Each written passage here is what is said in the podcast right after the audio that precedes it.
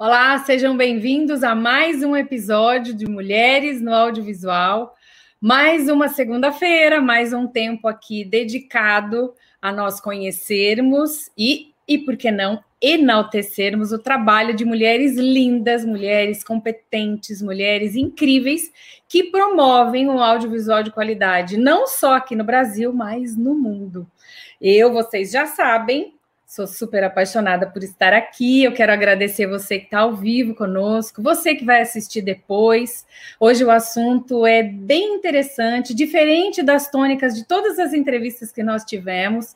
É uma tônica mais técnica, talvez ela vai nos explicar. E eu quero apresentar aqui a nossa convidada de hoje. Eu vou falar um pouquinho sobre ela. Pós-graduada em roteiro pela FAP, e graduada em Direito pela USP. Como roteirista, ganhou o prêmio de melhor pitching no concurso de piloto de série do Frapa 2020 com a comédia Lani e Eli, e segundo lugar no prêmio Cabiria 2020 com o mesmo projeto. Participou do Lab Guion 2020 com apoio Ibermed e foi ganhadora do edital Novos Roteiros de 2020 com o projeto de longa-metragem Antes que Viremos Fumaça. Eu recebo com todo prazer, e aí, uma hora para a gente conversar e discutir um pouquinho sobre o direito autoral no, no, na produção audiovisual em si. Júlia Lemos, seja muito bem-vinda. Olá, boa noite. Obrigada por ter aceitado o nosso convite. Eu fico de olho né, no que está acontecendo por aí, no que a mulherada está fazendo. Vi a Júlia lá com a Bea Bea Góes, que esteve conosco já aqui. A Bea veio falar sobre criação de personagens, as narrativas populares. Foi um tempo incrível. Tá na hora da Bea voltar também.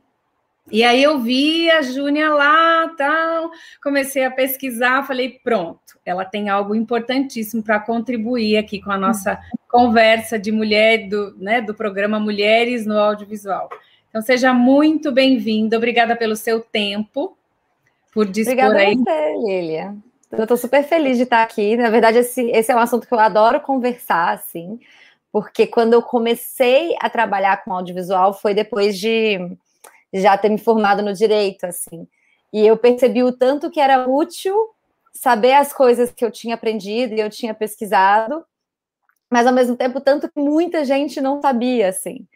Então, hum. essa é uma conversa, na verdade, a conversa que a gente vai ter hoje é uma conversa que eu tenho sempre, assim. E eu gosto muito de ter. É, eu acho que o que eu puder contribuir, eu já estou super feliz. Ah, eu tenho certeza que sim. E o que você falou eu acho bem real e super importante. Eu já contei aqui, quem me conhece um pouquinho sabe. Eu sou advogada de formação, minha primeira formação lá atrás é direito, e na conversa que nós tivemos, eu disse a você, né? Eu não tive o contato com o direito, direito autoral, é, não é uma, uma matéria regular da grade de formação de não. direito. Não sei se hoje já é, porque na minha época não era. Aí falar na minha época assim é bem chato, né? Mas era real, né? não era.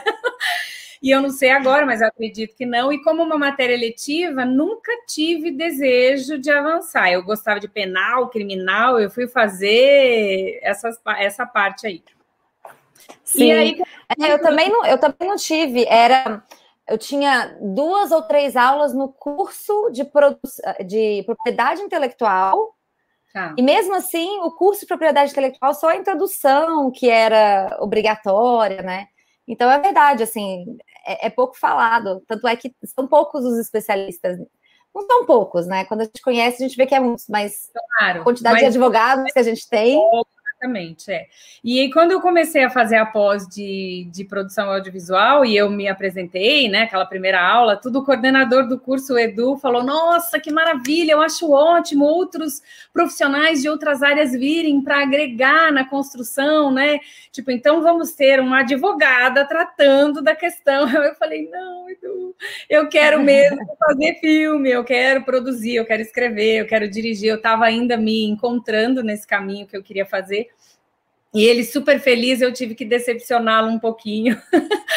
Mas eu gosto, a ciência do direito é apaixonante. Eu jamais, eu não me arrependo de nada do que eu fiz. Ela é linda demais, assim, acho que constrói um ser humano um pouquinho mais. Eu acho que tinha que ter fazer parte de alguma grade curricular obrigatória algumas matérias do direito, fala um pouquinho sobre cidadania, né, sobre a questão da organização, a sociedade organizada civilmente. O Brasil precisava um pouquinho mais disso. O Edu está aqui, está de olho, ó.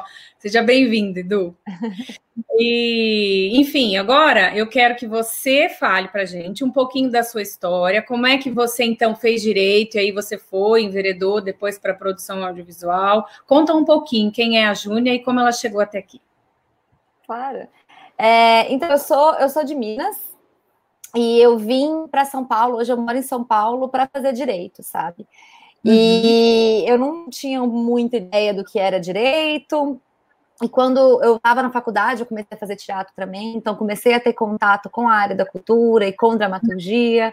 E eu comecei a sacar que tinha algumas, alguns caminhos por aí que eu queria tentar.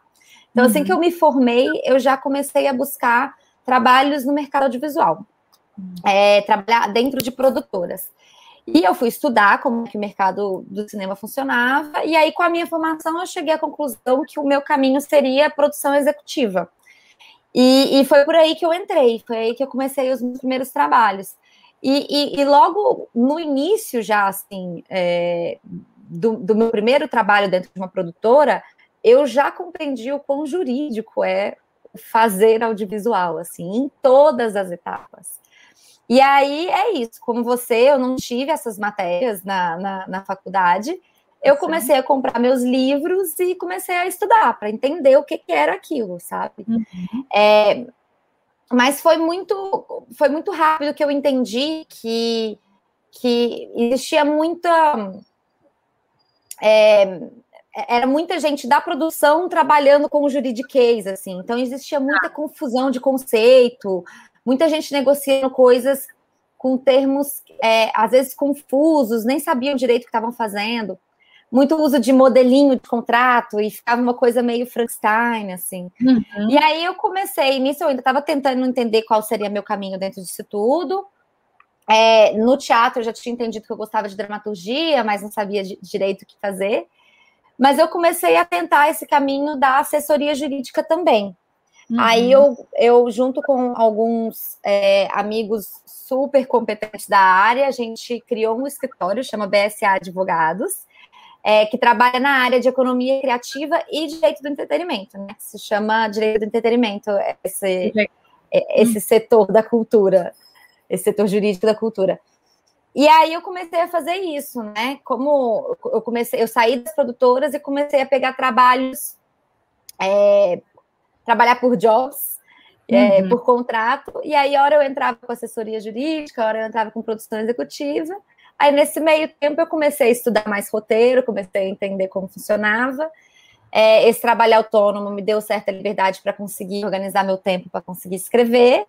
E eu sigo nessa vida, né? Eu acho que todo mundo da cultura já passou por uma fase de vida dupla ou continua para sempre. É, eu não pretendo abandonar o, o, jurídico, não. Eu acho que é, eu, eu, eu, conheço um lado de fazer audiovisual que me é muito útil para o meu lado é, roteirista também, sabe? E eu continuo uhum. aprendendo muita coisa. É, e aí vamos ver onde vai dar. E aí, é, há uns quatro anos atrás, só para fechar, eu comecei a dar aulas de direitos autorais numa escola é, aqui em São Paulo que se chama Instituto de Cinema, no curso de produção executiva deles.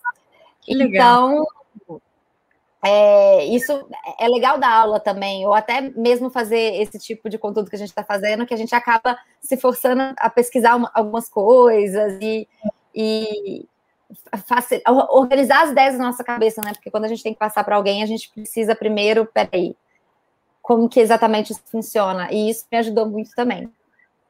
É, é aqui, tivemos, acho que no, foi nos primeiros episódios, a Carol Café, do Instituto do Cinema, ela esteve aqui conosco também. Ah, sim. É, ela veio falar sobre o roteiro no documentário, aquela briga lá, né, que se tem, se não tem, se roteiriza ou não roteiriza, e foi bem legal. Olha só, o Edu está aqui de olho, mas o meu pai também está aqui de olho, está dizendo meu pai também está, meu marido deve estar aqui também, porque a gente tem aí uma rede de família e apoio. Olha lá, ó, levantou a mãozinha.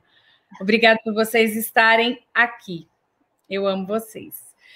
É, Júnia, é, vamos então entrar no nosso assunto. Você preparou um material para a gente compartilhar e eu acho que tem tudo a ver a gente comentar o que uma nota recentemente que foi publicada aí na imprensa, né? Uma nota da ABRA, Associação Brasileira de Autores Roteiristas, né? Eu vou ler aqui para não, não fazer errado. Divulgou uma nota à imprensa e ao mercado audiovisual sobre a divulgação correta dos créditos de autores das obras audiovisuais brasileiras nos veículos de imprensa. E aí é, eu vi, houve repost, nós também lá no, no, no, Mulheres no Audiovisual, no Instagram também a gente já fez para anunciar. E eu queria que você, se a gente conseguisse começar o nosso, a nossa conversa por aí, porque depois você também já disse da sua atuação de roteiro, apresentei aqui os seus. É, os seus trabalhos, né, que já foram premiados, então você já atua também como roteiro. O que, que a gente pode dizer? Por que, que isso surgiu? O que, que foi? O que, que motivou essa nota ter sido publicada? O que ela traz e significa para a gente já começar na nossa conversa? Claro, vamos lá. É, é, essa nota, na verdade, ela surge a partir de um debate que é longuíssimo, assim. Tá. Hoje mesmo eu estava assistindo um filme vou puxar isso porque eu estava assistindo e falei, cara, tem tudo a ver. É um filme, é um novo filme do David Fincher que chama Mank, da Netflix. Você Sim. chegou a ver? Tá indicado. Ele...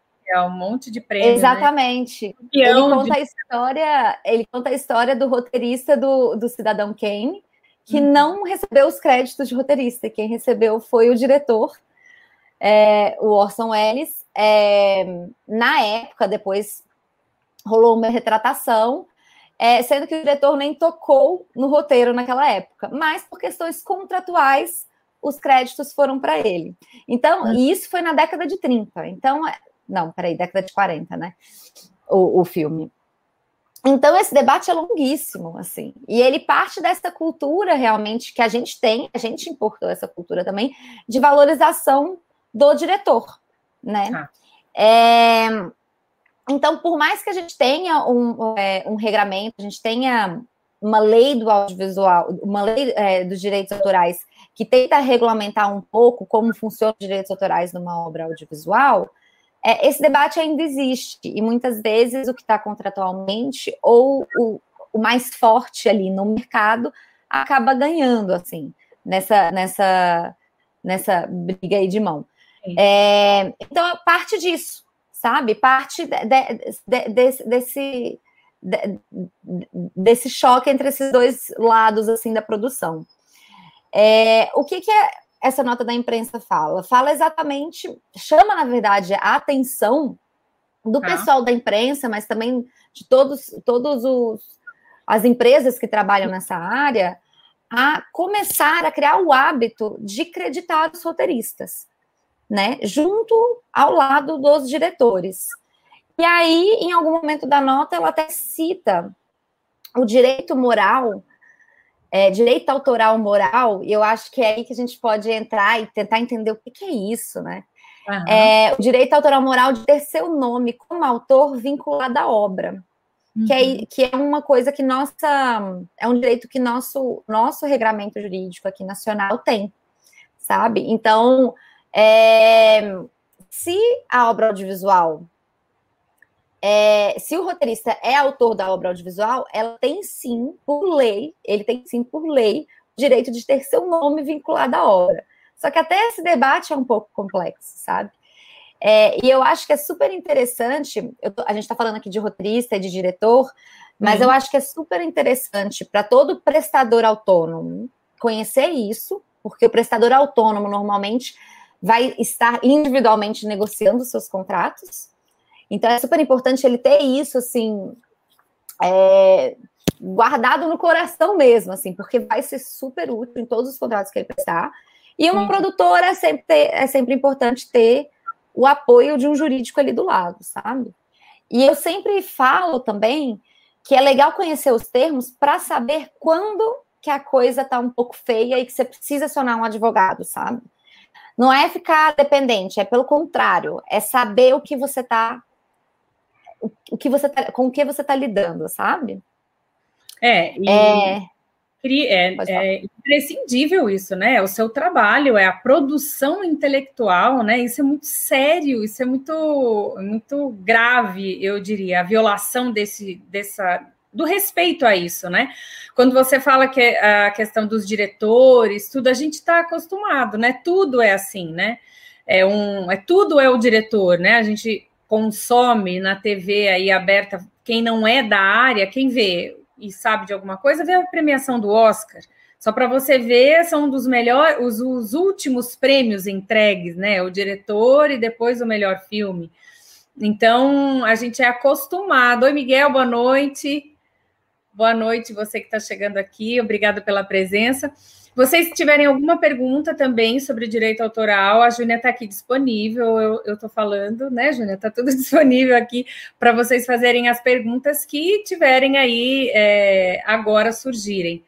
Como cinegrafista, tem o DRT e pode assinar os seus trabalhos. É, é muito difícil, é, é eu acho triste saber que precisou-se uma nota reforçada para ver o respeito disso. Agora, minha pergunta, Júnia, é que peso isso tem? É só um, olha, estamos de olho o que vocês estão fazendo, por favor, respeitem o regramento jurídico, ou ele tem um peso até mesmo da questão de ajustar ainda, talvez, uma outra legislação de uma outra forma.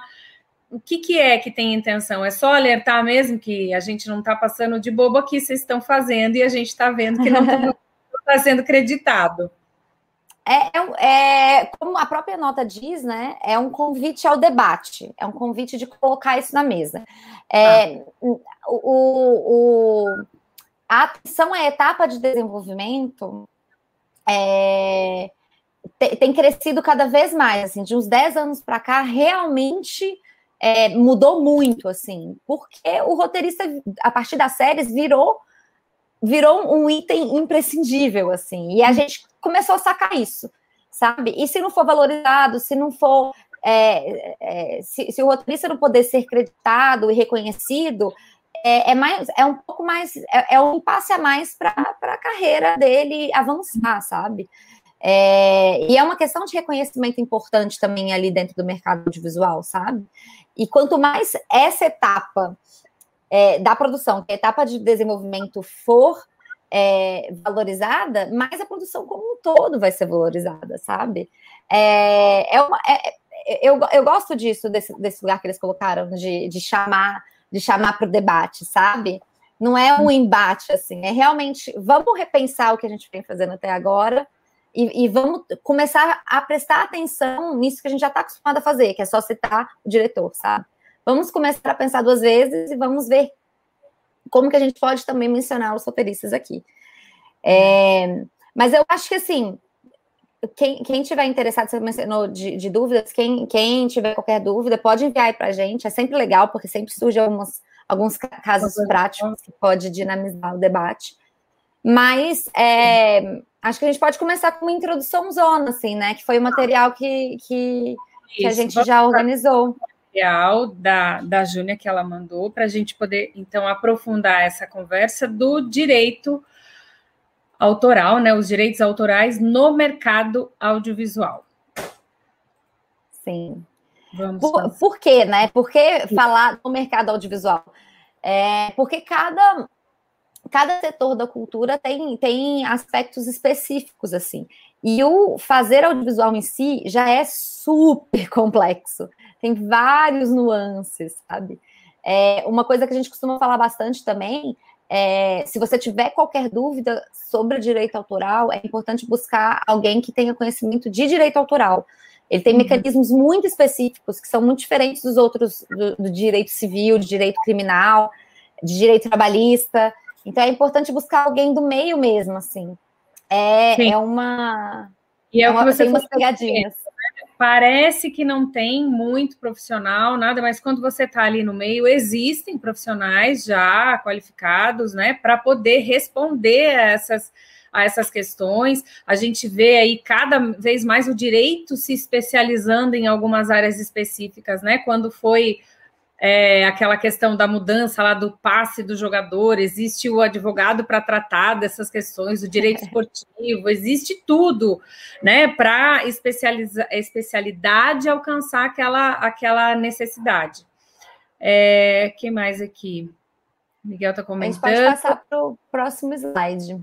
Pô, bora lá para a Júnia começar, então. Eu estou de olho aqui nos comentários. Quem tiver alguma pergunta, eu passo para a Júnia. É tudo seu.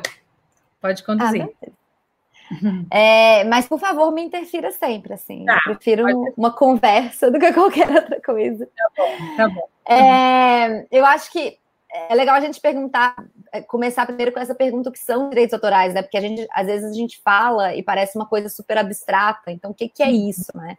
É, o direito autoral, no, é, a primeira coisa que é importante saber é que a gente tem um regramento interno nacional do direito autoral, que é essa lei 9.610 de 98, e, e ela vai dar as características de como é o direito nacional aqui no Brasil.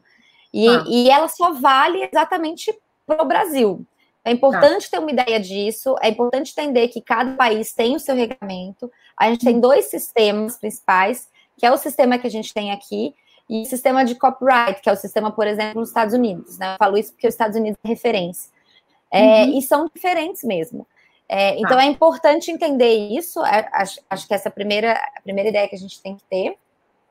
Só que o Brasil é, e a maior parte dos países do mundo são signatários de, de acordos internacionais.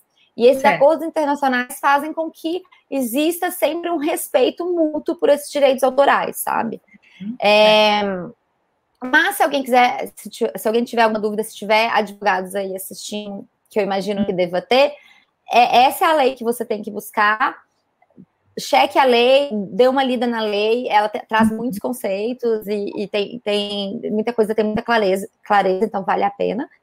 E é. direitos autorais, ele, no nosso direito, ele, ele é um desdobramento do direito de personalidade porque existe a ideia de que a, a criação que parte da gente, a criação do ser humano, ela faz parte do espírito humano. Então, é, um, de alguma forma, uma proteção à nossa personalidade, à nossa privacidade, é, e por isso merece ser protegido. Uhum. Só que, como a gente vê o direito, e é nisso que difere do copyright dos Estados Unidos, a gente, a gente vê, então, exatamente por ser é, uma expressão dessa personalidade do espírito humano, a gente tem duas facetas dos direitos autorais, que é esse direito patrimonial, aí é legal a gente ter essa tabelinha, porque eu acho que dá para entender um pouco melhor. Direito tá. patrimonial e o direito moral. Tá. O direito patrimonial, o nome já diz, né? Patrimônio. E é isso que você, quando você cria, você pode vender, você pode. É. É, você pode transferir, você pode licenciar. É, uhum. Esses termos, inclusive, é importante saber, né? Na verdade, os grandes, as, os grandes contratos é, de transferência de direito patrimonial é a cessão e a licença. E aí, um tá. jeito de, muito fácil de ver isso é que cessão é como se fosse venda e licença é como se fosse aluguel. Então, a cessão tá. é definitiva, é em tese para sempre, é porque eu falo em tese porque é comum você ver contratos com tempo limitado, mas limitado. sessão ela é definitiva, é uma venda, você transfere aquela propriedade e aí tá. você é autor, mas você deixa de ser titular. Então, por exemplo, o dinheiro que vem daquilo já é para aquele que comprou esse direito, né? Ele mantém Exatamente. o direito mas ele comprou, então é ele que tem o direito de receber Exatamente. Exatamente. Então, assim, quando a gente entende que é parte da, desse, desse lugar da nossa personalidade, só uma pessoa pode ser autora, é, autora originária, certo? Mas uma uhum. pessoa jurídica pode ser a titular de direitos autorais. Então, quando você tem uma prestação de serviços com uma produtora, você está cedendo seus direitos autorais e a produtora passa a ser a titular daqueles direitos autorais patrimoniais. Entendi. Certo? Essa parte, o direito patri autoral patrimonial. Aqui tem uma descrição, que é a descrição que está na lei, é um pouco mais técnica. Uhum. É, mas o que, que ela fala? Ela fala que direito autoral é o direito exclusivo. Isso é legal, assim. O que, que significa ter o direito autoral sobre uma obra? Significa que você é a única pessoa que pode decidir o futuro daquela obra. A ah. não ser que seja coautoria, aí os dois autores são os únicos, é isso que é direito exclusivo, é, que podem decidir o que vai acontecer com aquela obra. Ela vai continuar, ela vai ser exibida para o público, ou ela vai continuar na gaveta, ou ela vai ser modificada. Uhum. Isso, quem, isso quem tem esse direito é o autor. Tá. Certo? Aí a parte patrimonial fala exatamente isso, do direito de exclusivo de utilizar, fruir, que é isso de, de, de gerar frutos né, financeiros e o que mais, e dispor da obra, né, vender, licenciar, literária, artística ou científica, porque a obra científica também, é, é artigo científico também pode é, estar protegido pelos direitos autorais. Então é isso que diz a lei, certo? E é isso que é direitos autorais. É o seu direito de decidir o que vai acontecer com aquilo que você criou. Uhum. Só que a nossa lei também fala que toda criação, a partir do momento que você cria algo, também surge o direito moral. E isso está bastante vinculado com a personalidade mesmo. Tá. Especialmente nessa ideia de que esse, esse aspecto moral da criação, ela nunca vai deixar de ser sua. Então Sim. você nunca, você não pode vender, você não pode licenciar porque você criou aquilo. Isso é uhum. é para sempre. Sabe? É parte mesmo da minha personalidade, né? Eu não consigo transferir isso para ninguém. Isso. É, é, daí que vem. Eu acho que quando a gente associa de onde vem, por que, que eles fizeram e escreveram essas leis, fica, fica até mais claro, né? Sim. E aí, olha que interessante. Essa lei, ela tem lá um artigo, até separei aqui para quem quiser ver. O artigo 24 elenca os direitos morais e o artigo tá. 29 dá exemplos de direitos patrimoniais. Uhum. Por quê? Porque direito moral realmente tem uma lista e é aquela lista que são os direitos morais. Só que tá. direitos patrimoniais, que são todas as possibilidades que você pode utilizar aquela obra, não tem como a lei limitar. Imagina Sim. que a lei foi de 98, nem tinha streaming, ou tinha. Eu, eu acho que se tivesse, era num momento é muito incipiente. É né? Um rol só que explica o que pode ser e dá uns exemplos, mas deixa livre até pelo desenvolvimento de como surgem as negociações das obras. É o que você está falando dos streamings agora. Já o direito uhum. moral é o taxativo, né? É aquilo e ninguém mexe. Exatamente. Aí, é, eu acho que não vale a pena a gente falar de todos os direitos morais aqui. Quem quiser uhum. pode dar uma, uma olhada lá na lei, tá, tem tudo lá. Mas tem algumas tá. coisas que, eu, que fala diretamente com essa nota da Abra, que tá. é o direito, como a gente comentou lá atrás, que é o direito de ter seu nome vinculado à obra, uhum. que é, é, o famoso direito de paternidade. É, então, por exemplo, se hoje eu quiser fazer um filme que seja uma adaptação de Hamlet, do Shakespeare. Shakespeare, ele, ele morreu tem 500 anos, sabe? A gente, pode, a gente vai falar um pouquinho de, de domínio público também. Mas ele morreu tem 500 anos. Eu ainda tenho que colocar ali que foi uma adaptação da obra de William Shakespeare? Tem. Esse, esse direito moral não morre, sabe? Ainda tem que ser falado nisso. Esse direito moral a gente fala que passa para os herdeiros. É, não todos. Na lista está escrito lá quais que passam para os herdeiros e quais não. Mas ah. tem, tem o direito também, que isso é super importante, que é o direito de reivindicar que a obra é sua.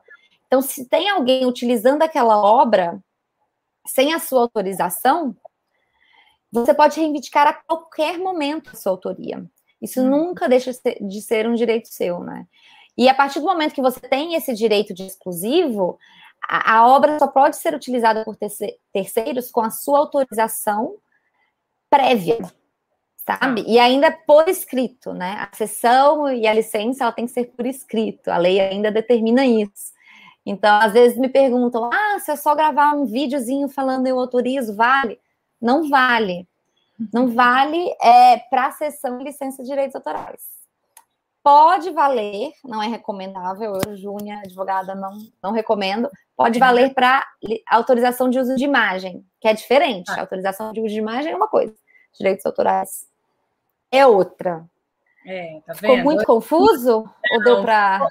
Ficou ótimo. Eu fico só pensando no quanto de produção que a gente vê e tem que não tem esses cuidados, que não tem essa, essas questões, justamente por isso, né? Aí a, a chamada para o debate é, é necessário mesmo. Fico só imaginando como as coisas acontecem na real, enquanto tem aí toda um, uma observação que deve, deve ser feita. Posso passar o slide? Mais Pode um? Sim. Pode. A gente vai continuar. É, é, é a, a, divisão entre direito patrimonial e moral é a base de tudo, assim. E é onde está 90% das dúvidas, sempre, assim. Uhum. É, mas aí existe um, um, outro aspecto do direito, que é o direito, é, os direitos conexos ao de ator, que às vezes entra no bolo também e deixa as pessoas um pouco confusas. Hum. É, os direitos conexos ao de autor é, são os direitos dos intérpretes e dos executantes. Então, são os direitos, por exemplo, dos atores. Então, o é. contrato de prestação de serviços do ator não vai ter cessão de direitos, vai ter licença de direitos conexos. Então, o, o ator, ele interpreta um texto de outra pessoa, certo? Sob a orientação do diretor. É, então, quando ele faz isso, ele está usando uma obra de terceiro para criar e interpretar em cima daquilo. Só que a interpretação, e aí a nossa lei decidiu, também é passível de proteção. É, é uma interpretação única, mas não tem uma, uma, uma, proteção tão grande quanto as dos direitos do autor. E aí uhum. tem esse conceito de direitos conexos. Isso também vale para dançarinos, isso também vale para executantes da música. Tá. É, e tem, tem vale para outras pessoas também que, se a, se a gente se interessar, pode dar uma olhada. Eu acho que não cabe a gente falar que, que é de outro setor, é o setor da música. O setor ah. da música, nossa, é, é ainda mais complexo, porque eles são muito organizados. A gente está um é. pouco. alguns anos luz atrás. Atrás. É... Eu fiz uma live uma vez na produtora, na Formove, e recebi um produtor musical.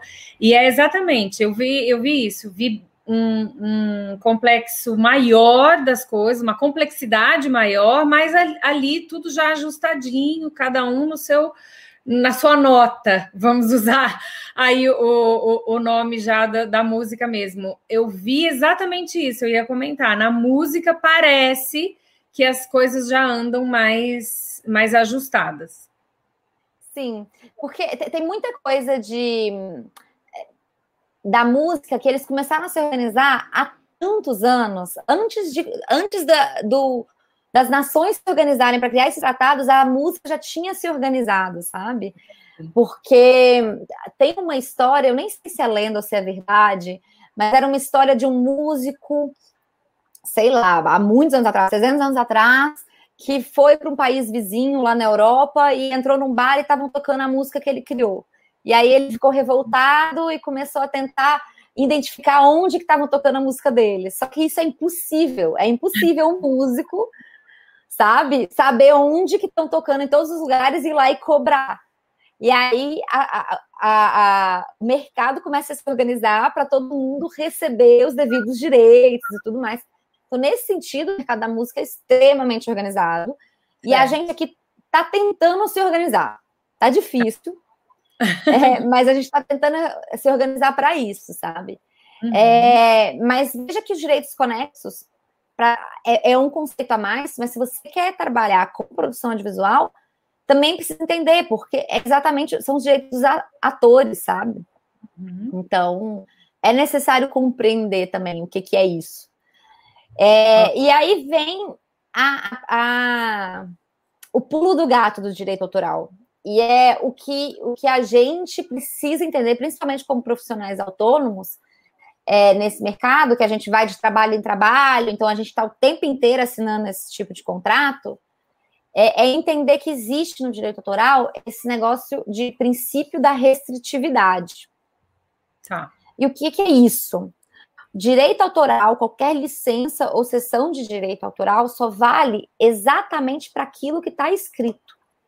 Então, é, a gente conversou que as possibilidades de uso dos direitos patrimoniais são inúmeras, certo? A produtora precisa prever todas elas no contrato para conseguir depois licenciar para distribuidora, para canal.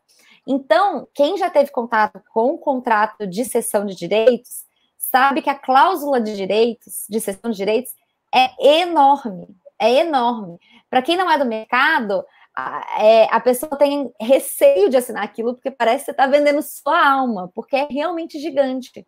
Uhum. Mas ele tem que prever tudo. Tem que prever. Tem que prever que tem possibilidade de passar em sala de cinema, mas também TV aberta, também TV fechada, também em streaming, também em é, avião ou navio ou restaurante, ou, sabe? Todas as possibilidades têm que estar previsto ali. E o aí. Não e é, não é aquele princípio, né? É, como é que é no direito que fala o que não é proibido é permitido, né? Não, não pode pensar nisso. Eles têm que estar elencados exatamente por isso essa enormidade aí na cláusula. Lilian, eu, você falou isso, eu estou aqui tentando lembrar qual que, como é que chama? É... Ai, não lembro. uma hora que... vai vir, uma hora vai vir, mas é exatamente. É, é esse é. o pulo do gato. Lembra que eu comentei que é importante buscar é, advogado da área?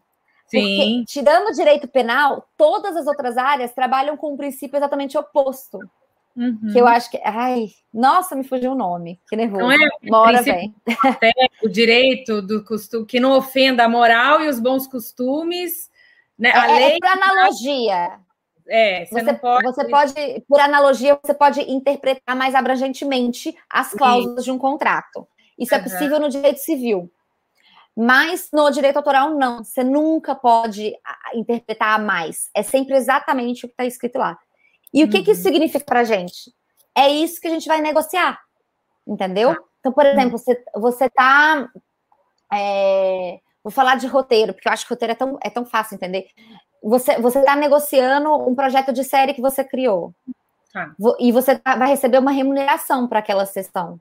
Uhum. Mas você pode negociar que para novas temporadas você vai re receber um outro valor. Porque tá. novas temporadas é uma outra é uma outra obra audiovisual. Uhum. E aí você, você pode dividir. E aí você pode organizar como vai ser essa sua contrapartida. Você pode usar isso como barganha. Para você ter uma ideia, o mercado de música é tão, tão, tão organizado nesse sentido, ele soube tão bem se adaptar à mudança de tecnologia, né? Porque quando os CDs começaram Sim. a parar de vender, eles tinham que reorganizar como, como eles iam monetizar essa obra. Eles são tão organizados que para colocar uma música no seu filme, que chama direito de sincronização, então vai estar escrito lá na licença de direito de sincronização, eles delimitam os segundos, é, qual a cena exatamente, e aí, a partir do momento que você dá a cena, você não pode usar aquela música em outra cena. Se você usar nos créditos, se você quiser usar nos créditos de abertura, é um outro valor. Se você quiser usar no trailer, é um outro valor. Isso tudo é usando a ideia do princípio de receptividade. Não é licenciou a música, pode usar à vontade, não. Está restrito exatamente a esse uso que eu estou te falando aqui, sabe? Então, é, é, é esse é o pulo do gato para a gente, sabe? Sim para uhum. nós autônomos, para a gente conseguir negociar e conseguir uma remuneração justa e conseguir tirar frutos disso, mas uhum. para o produtor também saber onde não pode dar um tiro no pé naquele contrato mal escrito, sabe? Que pode acontecer é. também. É, exatamente. Isso é importantíssimo para né, para quem está ali envolvido no contrato, né, para as duas porque depois eu não sei se na, na, apresentação você vai falar, mas o que significa algo, como eu posso, vamos usar um termo, eu não sei se é esse que eu posso usar, embargar, paralisar a transmissão, tirar, exigir ali por um pedido liminar que aquilo pare de ser exibido, porque tem algo meu. Eu não consigo isso, né? Eu só consigo é, pedir a minha, ou a, a, menção do meu nome, ou o crédito financeiro daquilo, direito patrimonial daquilo, ou eu posso paralisar mesmo uma obra que está aí em execução, está em andamento, porque eu comprovo Sim. que aquilo está ferindo o contrato. Então, a importância mesmo, tanto de quem é o, o que cede, o autor que cede, a obra, né, aquilo que faz parte da identidade dele, como aquele que está contratando, sob pena de ter que parar de exibir a obra dele ali Sim. por irregularidade contratual. É, isso é super legal que você falou, porque é, é uma pergunta também, para quê? Para que saber isso? Exatamente por isso. O risco é, é grande. Uhum. O risco financeiro até da coisa, assim, sabe? Produção audiovisual, para produzir um filme, são anos e anos. Imagina na hora de exibir, é embargado. É, você não consegue é, encontrar uma distribuidora porque ela olha seus contratos e fala, cara, esses contratos não estão suficientes. Uhum. É, olha o prejuízo, assim, é não só financeiro, mas mental também. Já é tão difícil no Brasil você engatar aí com uma situação, avançar com um projeto e ele tomar uma, uma proporção né, relativamente maior e considerável, não é por uma cláusula contratual que você vai perder a oportunidade de ver isso avançar, né? Precisa Exatamente. observar mesmo. Ah, essa questão do domínio público, ela tem diferença para algumas questões? Eu sei que tem, né? Uma quantidade de... Em primeiro lugar, o que, que é domínio público, né? O que, que é, como Sim, que a gente... vamos falar. A gente ouve tanto falar e às vezes a gente não sabe o que é também. Quando a expressão é cair em domínio, domínio público, o que é cair em domínio público? É quando o direito autoral patrimonial deixa de existir. Uhum. E aí, o, o, a ideia por trás disso é que existe o um interesse, sim, o um interesse público em proteger o direito do autor, mas também existe o um interesse público em que aquela obra seja divulgada, em que aquela obra circule. Uhum. Então, a lei determina um prazo de que aquilo vai ser protegido, e aí, depois desse prazo, a sociedade pode usufruir daquilo. E aí, esse prazo é de 70 anos, normalmente, tá? O geralzão é 70 anos a partir da morte do autor. No caso de obras audiovisuais, é 70 anos a partir da primeira exibição. Essa é a contagem. Tá. Certo? Para as então, outras isso é, isso é... morte, né? E aí é diferente. E se, tem uma razão por que isso ser diferente assim ou não? Não é sabe. Porque né? é difícil. É, eu acho que é, essa, essa é a próxima etapa da nossa conversa, no próximo slide. Ah. É, é, porque é difícil definir quem é o autor da obra audiovisual. Então, usa como prazo o dia da primeira exibição. É... Mas aí, só para voltar um pouquinho, então, domínio público é, é o fim do direito autoral patrimonial. O, do tá. o moral ainda continua. Uhum. Vamos para o próximo. Vamos. Aí, pronto. É, aí mais um, um desenho para a gente exatamente entender isso, né? Tá. Então, como é que fica essa história dentro da obra audiovisual? Porque a gente comentou agora há pouco que o roteirista ele é importante para a obra audiovisual. E, e, o mercado vê o diretor como importante para a obra audiovisual. Só que tá. o produtor tem o risco financeiro da coisa. Só que o produtor, a produtora é pessoa jurídica. Então, como que fica, né? Quem que tá. Nossa, meu celular não para de fazer barulho, me desculpe. Mas vai parar agora. Uhum. Então, como que fica isso, né? Como a gente resolve? Uhum. É, no nosso caso, a lei resolveu. A lei determinou algumas coisas que a gente vai ver, eu deixei no próximo slide. Mas vamos primeiro compreender. Ai, ficou com uns risquinhos um pouco feio aí no meu desenho, mas acho que vai dar, vai dar para entender. Dá, dá para entender. É, vamos entender primeiro o que, que é, quais são as criações de uma obra audiovisual. Tá. Uma obra audiovisual, ela é, na verdade, um conjunto de criações, né? Ela uhum. é uma obra em si, mas ela é formada por várias outras obras. E é por isso que ela é um arranjo contratual de cessão de direitos super, super complexo. E não é uhum. é só complexo nas criações, é complexo também porque perdura no tempo, né? O primeiro contrato de cessão de direitos que você vai contratar, aquele com o roteirista ou criador do argumento, ele pode ter uma distância de 10, 15 anos do, da última licença ali ou mais, entendeu? Uhum. E isso tudo, todo, e é um conjunto de contratos enorme. Imagina uma equipe de uma produção, é, são 200 pessoas só na fase de produção. Então é um bolo de contratos que tem que estar tá conversando, tem que estar tá ali uhum. falando sobre a mesma coisa, exatamente. Então é uhum. é super complexo mesmo. Por isso tantas produtoras têm advogados dentro da própria estrutura da produtora, porque às vezes é útil, facilita o processo, faz o processo andar um pouco mais rápido. E garante e não ter nenhum problema lá na frente, não acontecer nenhum problema de paralisar o andamento da venda da obra, da, da cessão desse direito, de qualquer coisa, né?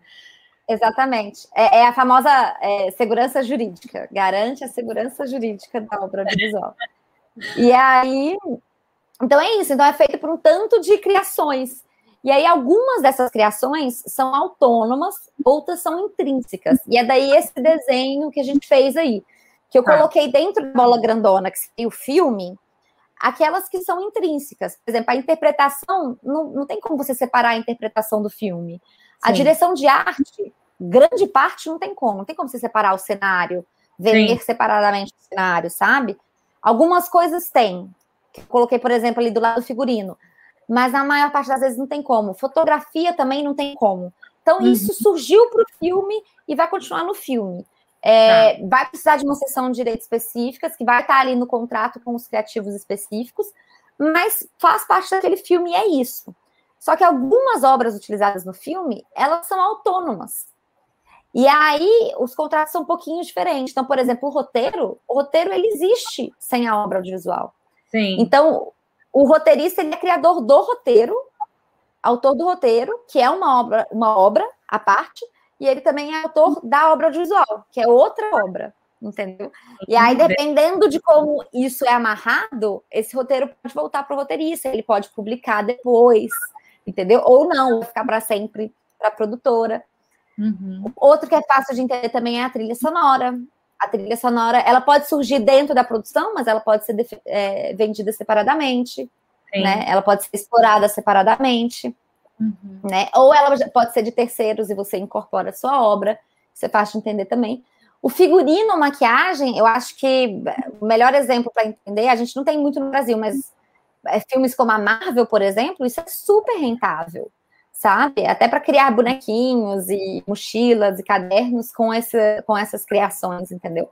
Uhum. É, então, é outra possibilidade também de obra que, que, que pode ficar autônoma a obra audiovisual. E aí isso vai complexificando. Mas uhum. isso tudo, esse arranjo complexo, que é uma obra audiovisual. Essa loucura mesmo. É por isso que só quem só faz quem ama mesmo, né? Só faz por paixão. Você falou no comecinho, ah, eu acho que todo mundo faz essa vida louca de duas coisas, porque ama, faz porque ama, porque né, a complexidade disso e os detalhes ali para a, a, vida né, da produção é só por amor mesmo. Sim. É difícil cair sem querer nessa. Normalmente é a escolha Sim. mesmo. É isso mesmo. Pode Aí, passar? Pode, porque aí o que que, o que, que nossa lei decidiu? Né? Aí, para fechar a nossa conversa, já que é tão complexo assim, como que a gente. Quem é autor? Quem é autor da obra audiovisual, né? Aí, no, no artigo 16, a lei já define que a obra audiovisual ela é em coautoria, ela tem até uma, uma linguagem um pouco antiga, que fala autor do assunto ou argumento literário. Basicamente é o roteirista, hoje é como a gente interpreta, então, tá. são coautores da obra audiovisual o roteirista, o, o trilheiro, isso normalmente é para obras musicais, tá? tá? E o diretor. Então, a gente tem esses três autores, e no caso de animação, aquele que faz os desenhos também. Os tá. desenhos utilizados para obra audiovisual. Então, esses são os coautores. O que, que significa isso? Que a sessão de direito deles tem que conter não só a sessão de direitos dos roteiros, mas a sessão de direito da obra audiovisual, do filme, sabe? Para a produtora. Uhum.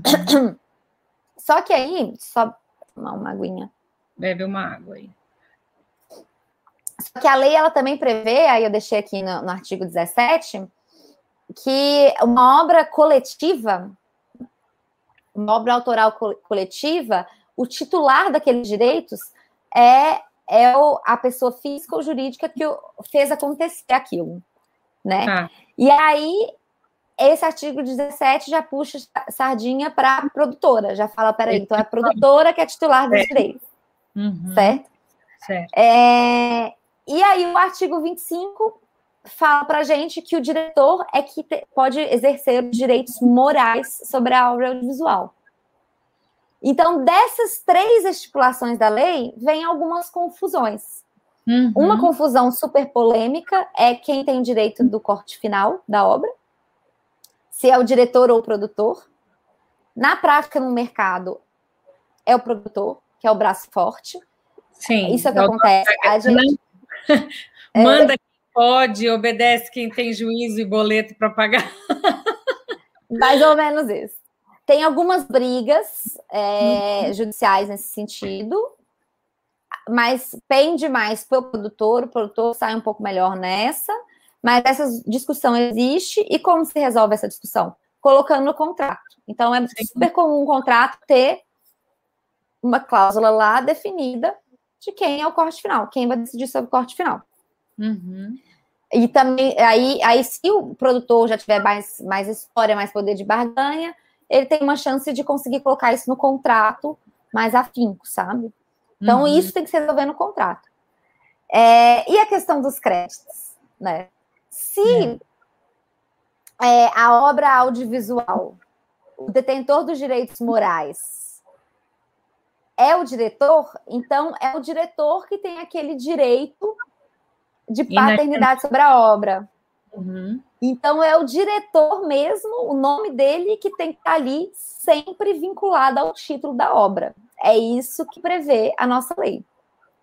Tá. Apesar do, do roteirista também ser coautor. O autor da obra em si. Sim. Então, tese, é, é isso que vê a lei mesmo. Então, é, você até perguntou se, se se é, é, essa, essa nota da Abra tinha algum poder coercitivo de alguma coisa. Não uhum. tem, é, tem até, inclusive, argumento jurídico no contrário. Só que tem ah. argumento jurídico no favor também, porque o roteirista é coautor da obra. Então, esse é um debate que a gente tem que fazer. É, existem várias discussões, a lei é de 98, existem várias discussões aí para mudar a lei, para atualizar a lei, e talvez essa, esse seja o caminho. Eu tenho para mim eu acho que isso não vai acontecer tão cedo, mas vai acontecer, inevitavelmente, a lei vai mudar. É, eu tenho para mim que a, a, as estipulações sobre audiovisual vão mudar. Alguma coisa vai acontecer, sabe? Porque, é, principalmente com a chegada dos players agora, os Sim. contratos eles estão mudando, porque o, mega, o mercado exige, sabe? E, e, muito do direito autoral ele acontece contratualmente, nas práticas é, comerciais, sabe? É, então, a gente a está trazendo um pouco de uma cultura é, de valorização dos outros criativos que tem lá fora, sabe? Uhum. Então, isso pode mudar. A gente não sabe. Mas essas, esses são os três. Eu acho que os três, os três artigos aí da lei que, que explicam para a gente por é que tem essa confusão. Exatamente. Sim. Que falam quem é o dono. O Miguel está reafirmando aquilo que nós falamos aqui há, há, alguns minutos atrás sobre amar a arte do audiovisual e por isso estarmos ali. Né? É, tem uma pergunta aqui também se era o diretor daquilo que você diz, que é o diretor, o, o detentor do direito moral da obra, né? Ele que é para sempre vinculado, vinculado ali. E tem uma pergunta aqui, Júnia, mas e se o roteirista vender todos os direitos da obra? e os, ghost, e os ghostwriters? Sim. É, então, o que, o que acontece com ghostwriters, né? Está previsto ali no contrato que ele é, não vai aparecer creditado na obra, porque tanto assim como você tem o direito, é, é, estipulado contratualmente, porque assim como você tem o direito de ter seu nome vinculado à obra, você pode ter o direito de não querer ter seu nome vinculado à obra. Você, Isso pode, é você tem o direito. Isso é vínculo, isso é característica já do ghostwriter, né? Ele não quer, ele não vai, ou ele não quer, mas é, talvez não é porque ele não quer, mas é o contrato que foi estipulado assim, né? Ele não aparecer mesmo. Eu acho que é mais Sim. intrínseco mesmo a essa atividade, né? Eu acho que a discussão maior é naquele que fez e quer, na verdade, o crédito pela obra que ele, que ele produziu ali, não é? O filho. É, mas olha só, se um contrato com esse ghostwriter não tiver bem escrito e ele mudar de ideia e querer. Imagina que esse livro, por exemplo, que ele escreveu, fez muito sucesso. Dez anos depois, 20 anos depois. Harry se o contrato Potter. não tiver. É. Exatamente. Se o contrato não tiver bem redigido, uhum. esse autor pode talvez querer reivindicar essa obra. E talvez ele tenha realmente esse direito. Então tem que ter um contrato bem redigido nesse sentido. O mercado editorial também ele é bem organizado juridicamente. É. Ele também tem alguns anos de luta aí. E aí eu queria te perguntar uma coisa, não está na pauta. Eu acho que acabou a sua o, seu, o material que trouxe aqui. Tem mais só Tem, só tem meu e-mail no próximo slide, se você quiser deixar ah, um pouquinho aí para quem tá, quiser entrar em contato se tiver alguma dúvida. Isso, tá aí. A gente vai colocar aqui também. juniacelemos.gmail.com. A Júnia também está presente nas redes sociais para vocês tiverem alguma dúvida, né, ou algum aí que não seja um problema, mas que seja uma prevenção de alguma produção, né, Júnior, vai procurar você e tem aí o, o ajuste e o, a segurança jurídica da sua produção. O que você uhum. comentou no comecinho sobre a diferença da questão do Brasil e dos, né, de outros países e mencionou os Estados Unidos. Você pode dar só uma pincelada, não entrar em detalhes nem nada. Você falou de um termo que é mais usado lá. Qual é a, se a gente pode dizer, uma pilar das diferenças que existe aqui no Brasil e lá? Você pode comentar sobre isso? Claro, claro. É, lá, o, o, direito lá chama copyright, que é exatamente direito de reprodução. Então, uhum. o, o que é remunerado e que precisa de autorização é exatamente esse, esse direito de reprodução. O, tudo aquilo que a gente conversou de direitos morais, essa discussão de direitos morais, não existe no direito dos Estados Unidos. Ele é um direito bem. É... Ai, eu estou tentando encontrar a palavra certa, mas basicamente utilizar obras autorais lá de terceiros é bem mais fácil do que a nossa. Tá. que aqui no Brasil, aqui é bem mais protegido. Então, às vezes a gente vê obras lá audiovisuais com músicas e, e, e, trechos de outros filmes, e a gente fica querendo fazer a mesma coisa aqui no Brasil, mas aqui no Brasil é realmente bem mais difícil, assim. É, então, a gente tem uma proteção um pouco maior porque tem esse aspecto moral, e lá eles não têm isso. Tá, agora deixa eu te perguntar, essa questão, o direito americano, né, o norte-americano, ele já é mais simples e mais, né, haja vista com a constituição deles e o nosso aqui, aquela diferença de artigos, eles existem como pilares, tudo, e a gente vê, eu não sei se é errado pensar assim ou dizer, mas é mais fácil e mais facilitada a questão por conta desses dessa, desse número de artigos e leis e, constitui e conglomerado de leis aí mais reduzido. Essa proteção aqui no Brasil, ela piora ou melhora a questão? Ou é só mais dor de é, cabeça? São, não, são, são sistemas diferentes que a ah. gente tem isso no direito autoral, mas tem em outros, o nosso direito civil também é um pouco disso. Nosso sistema, nossa, eu tô com medo de falar besteira, mas eu, se eu não me engano, nosso sistema é, é, é misturado com francês e germânico e o deles é britânico. É um sistema ah. jurídico global, assim, que é, privilegia alguns aspectos em detrimento de outros e tudo mais. No final uhum. das contas, o direito dele é mais, esse direito de copyright mais liberal, digamos assim, e o nosso é mais regulamentado sabe? É, eu não, não, não, não, colocaria um pior ou melhor, não, sabe? No final das contas, a gente tem esses, esses é, acordos internacionais que criam um, um mínimo que todo mundo tem que respeitar e isso funciona bem. Uhum. E, e, sobre as, as, adaptações, eu né, comecei a me apaixonar aí pela questão do roteiro, gosto muito, sou enxerida aí na história, gosto de estudar um pouquinho. Fiz um curso, estou terminando agora um projeto com outro professor fora da pós, e ele disse até que a minha escrita era mais do, da, do perfil literário, né, em prosa, do que do, do roteiro, do master scene mesmo específico, tinha que dar uma lapidada. Mas eu gosto muito do, do, de roteiro, de filmes, de produção que contam histórias da vida real, aquelas questões da adaptação, inspiração e baseado, né?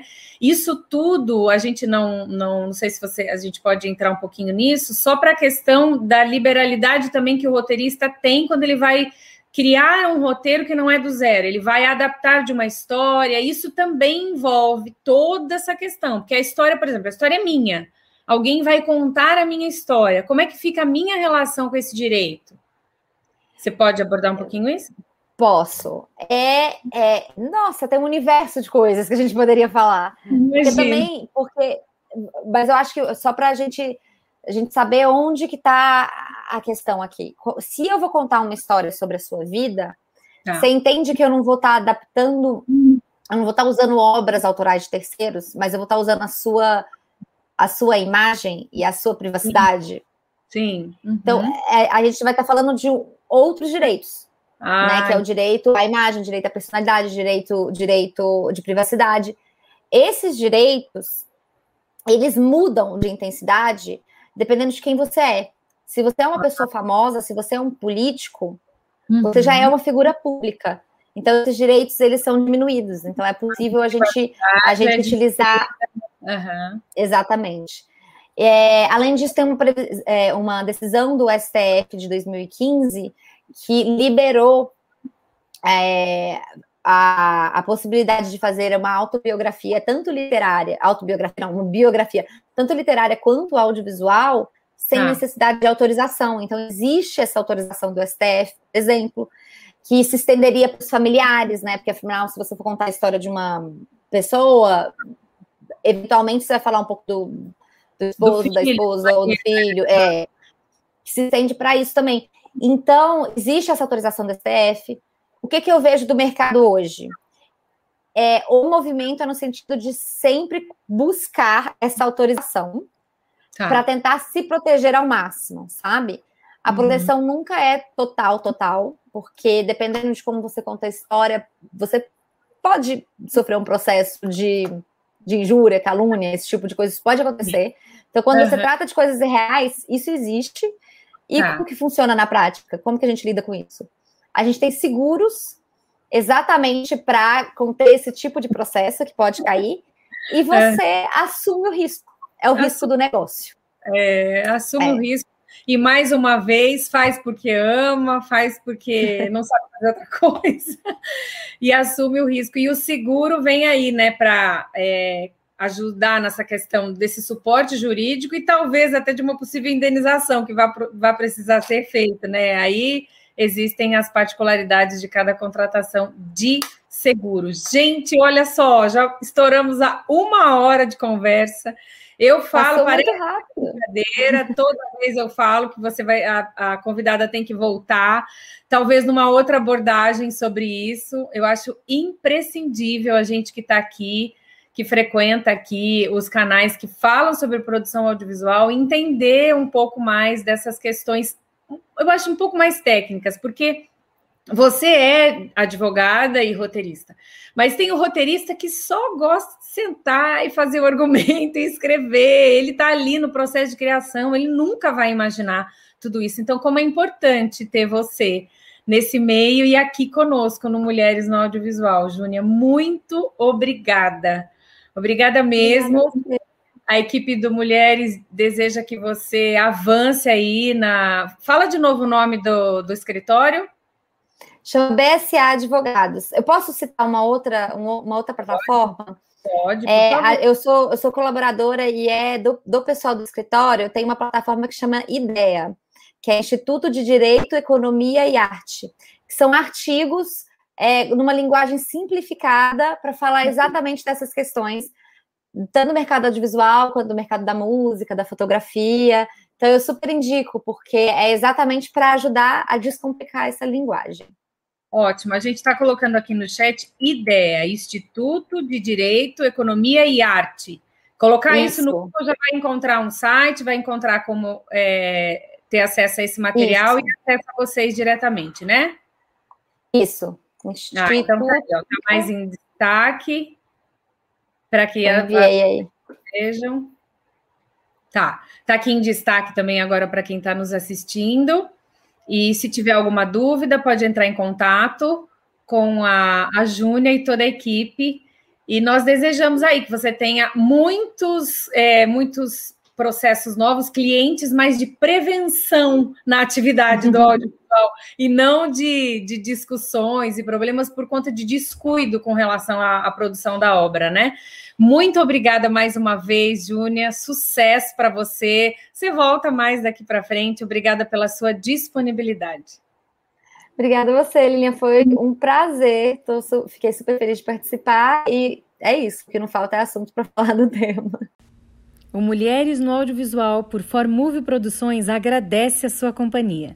Se você curtiu, não esquece de deixar aqui as suas cinco estrelas e indicar para os seus amigos. Eu te vejo no próximo episódio.